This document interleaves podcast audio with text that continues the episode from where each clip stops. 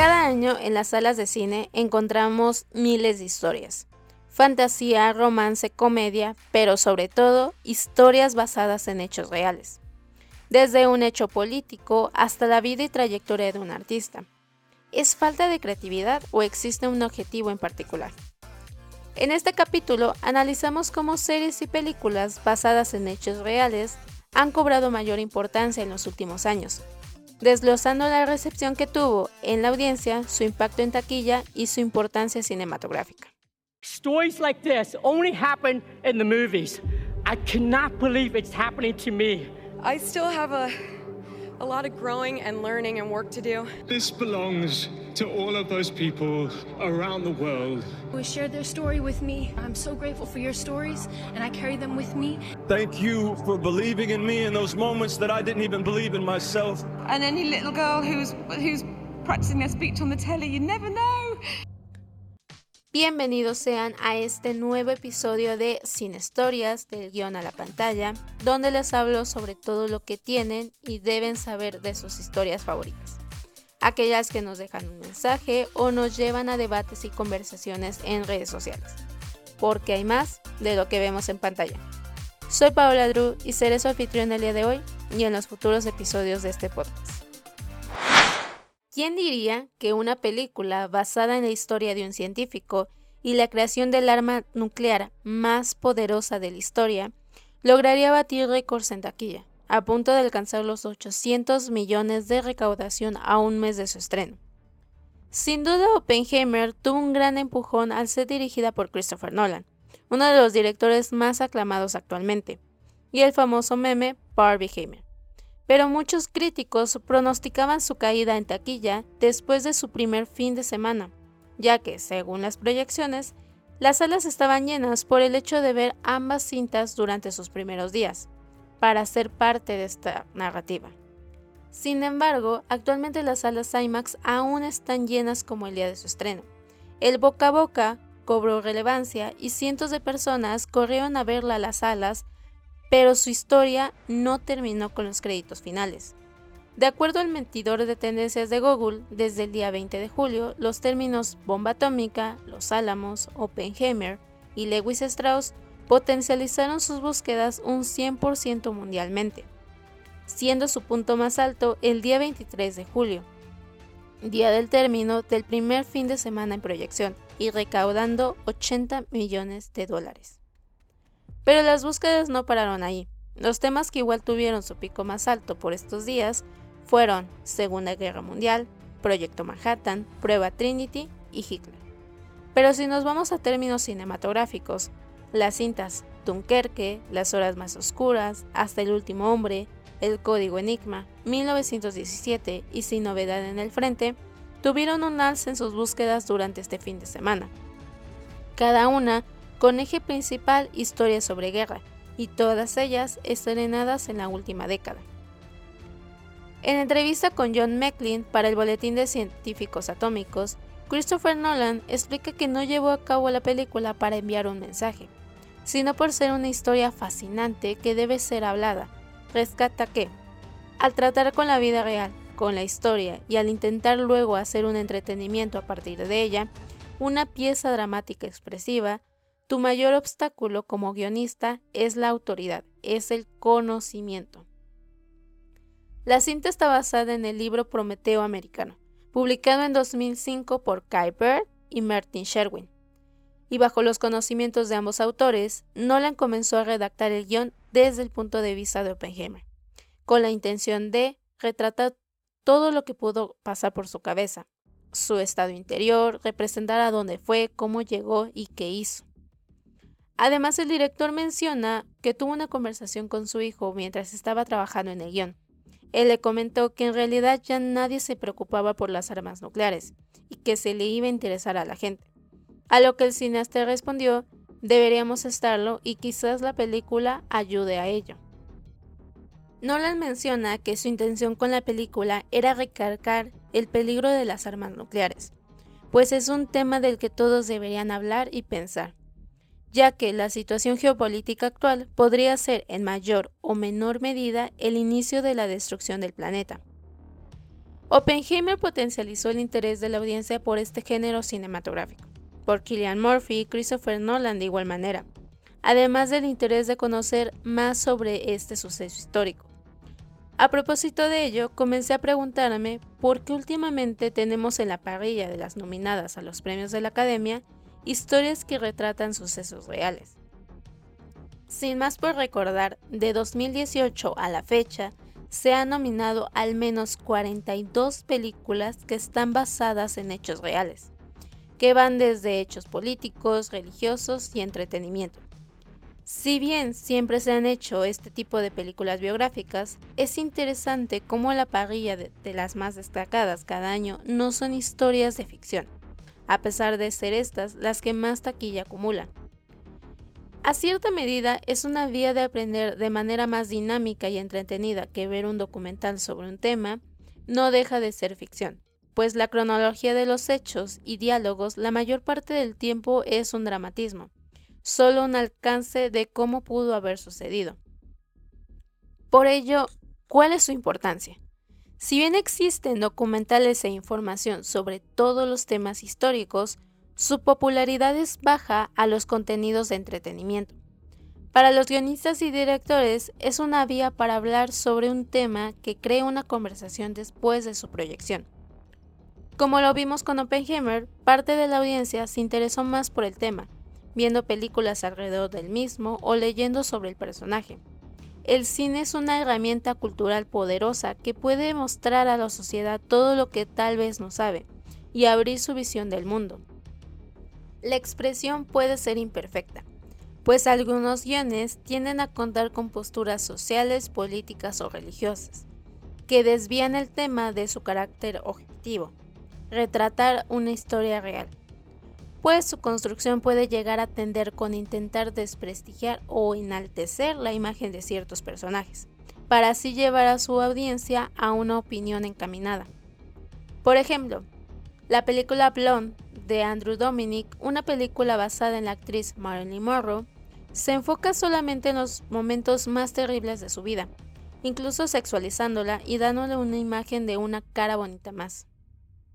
Durante 167 minutos, no explora la importancia de su carrera, su impacto en el entretenimiento e incluso no explican de manera adecuada la cronología de su vida. Cualquier persona que no conoce a Monroe y no investiga más allá de la cinta, fácilmente podría asumir que todo lo visto en ella es verdad, pero si exploramos más, nos damos cuenta que la historia está basada en un libro de ficción sobre Monroe. Por tanto, Blonde no es una biopic, ni retrata la realidad de su vida y carrera. Sin embargo, sus promocionales no aclaraban esto. La gran expectativa que causó cuando fue anunciada y los teasers llamó la atención de muchas personas. Sin embargo, la recepción no fue la esperada. El puntaje de la crítica en Rotten Tomatoes fue de 64%, mientras que la audiencia la calificó con un 34%. Las opiniones al respecto giraban en torno a cómo se sigue explotando y abusando de su imagen, catalogando al director y la película como sexista. Por otro lado, The Darkest Hour, película que retrata una parte de la vida del primer ministro de Inglaterra, Winston Churchill, vemos al personaje no solo en el ámbito político, sino en la intimidad de su casa, mostrando su lado más humano. Si bien los hechos ayudan a construir la historia, existen diversos errores narrativos. Por ejemplo, Churchill jamás bajó al metro sin seguridad para hablar con el pueblo británico y saber su opinión sobre la guerra. Su personalidad era bastante caótica de acuerdo a diferentes personas, y era conocido, además de sus grandes estrategias políticas, como un gran bebedor y fumador. Tanto la audiencia como la crítica calificaron a la película con un 80% en Rotten Tomatoes. Sus opiniones giraban en torno a la gran interpretación de Gary Oldman, actuación que le brindó su primera estatuilla y segunda nominación al Oscar, y el excelente trabajo del guion de Anthony McCarthy. Es entonces una forma de limpiar la imagen de Churchill, haciéndolo ver como un político cercano al pueblo. Por otro lado, tenemos la serie de Dahmer, la cual retrata la vida del asesino en serie Jeffrey Dahmer. Si bien su objetivo era llevar los sucesos para darle voz a las víctimas, además de mostrar el lado aterrador del asesino, las críticas fueron bastante mixtas, causando polémica en redes sociales. A pesar de que Ivan Peters, actor que da vida a Dahmer, y los creadores de la serie construyeron la producción para no simpatizar con el personaje y retratar su lado más oscuro, los espectadores tuvieron una reacción contraria, pues a través de videos y comentarios en redes sociales, compartieron sus deseos por el actor, e incluso algunos llegaron a fantasear con el mismo asesino. Otro de estos casos, Ted Bundy, durmiendo con un asesino, o como su título original traducido al español, extremadamente malvado, cruel y perverso, retrata la vida de Ted Bundy, un asesino en serie que fue interpretado por Zac Efron, el cual tuvo la misma reacción de la audiencia con Dahmer. Ambas producciones son interpretadas por actores populares, jóvenes y atractivos, lo cual termina por hacer olvidar su objetivo principal, este tipo de series tienen muchísima popularidad. Sin embargo, la desconexión de las intenciones de los creadores y la recepción de la audiencia habrían motivado a las productoras a lanzar documentales de los personajes días después de haberse estrenado la serie. Tal vez con la intención de llevar a la audiencia a hacer conciencia de sus opiniones y hacer una crítica a cuestiones éticas sobre el género. Nos hace pensar, ¿por qué no se estrenó desde un inicio un documental en lugar de hacer una serie o película? Los documentales tienen por objetivo lograr una transformación social, para llevar a su audiencia a conocer parte de la realidad de un determinado suceso. Por tanto, ¿cuál es su diferencia? Las películas basadas en hechos reales tienen por objetivo entretener a la audiencia, mientras expone una aproximación de los hechos, con ello, el espectador pueda conocer y aprender de un determinado tema. Los documentales, por tanto, brindan información con pruebas visuales, sin grandes producciones. Además suelen contar con testimonios reales, mientras que las películas los personajes son interpretados por actores, y en algunos casos cambian nombres o apariencias de las personas. Esto debido a los permisos que las producciones llegaron a acordar con las personas involucradas alrededor del tema. Entonces, ¿qué tanta veracidad tiene este género de películas?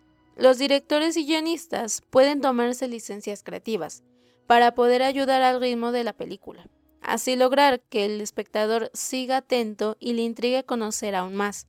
Por ello, nunca podrán ser 100% verídicas. El sitio web Information is Beautiful nos muestra un cuadriculado de categorías de algunas películas, dividiéndose entre verdad absoluta, término intermedio, falso o desconocido, en el que podemos conocer qué tan allegada a la historia real es la cinta.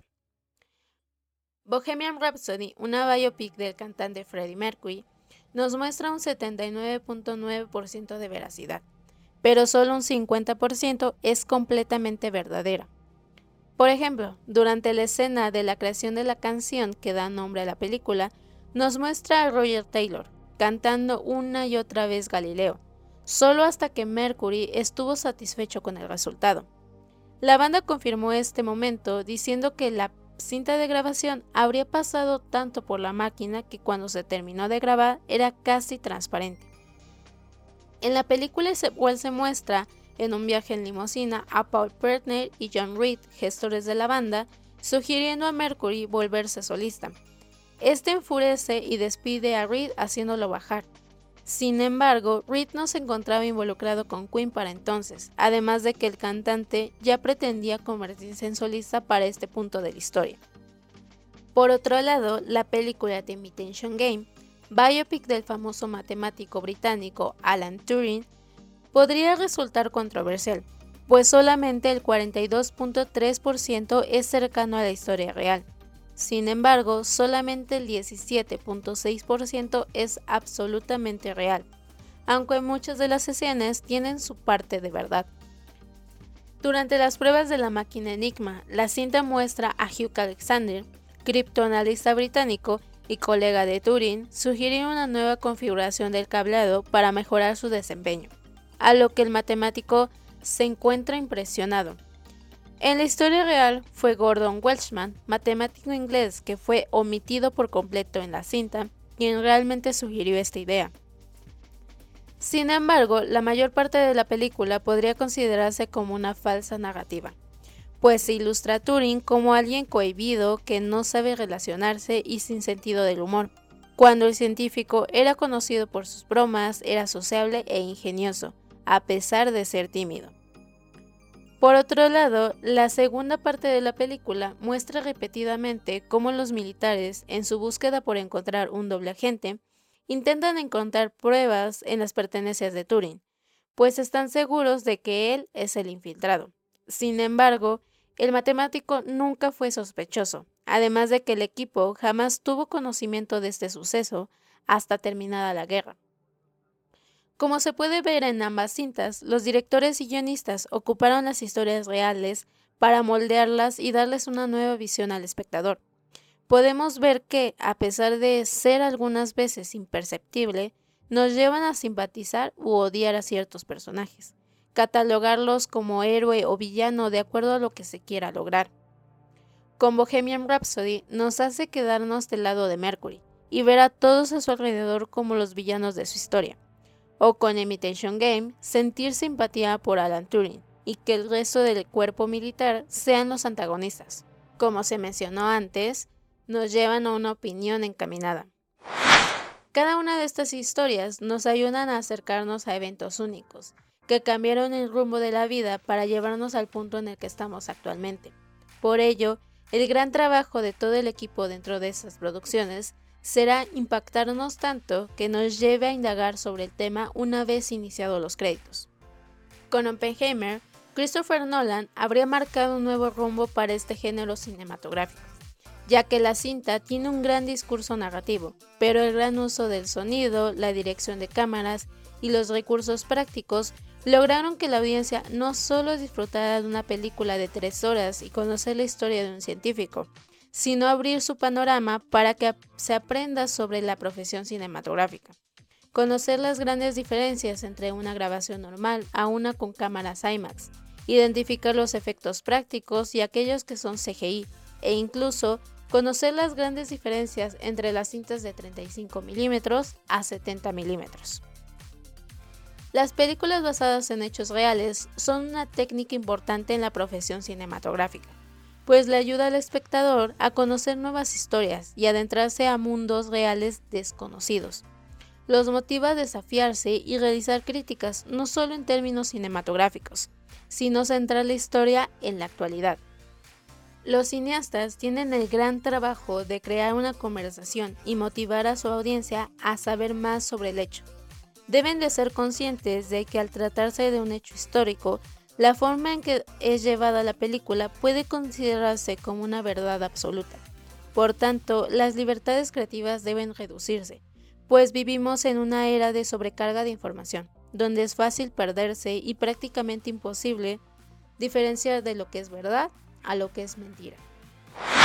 Los invito a continuar esta conversación y compartir su opinión sobre este podcast en todas las redes sociales. Lo pueden encontrar como Sin Stories Además, los invito a seguirme en Letterboxd, la red social de películas, en donde me pueden encontrar como Paola Drew, D-R-E-W. Les dejo todos los enlaces en la descripción de este podcast y nos escuchamos en un próximo episodio.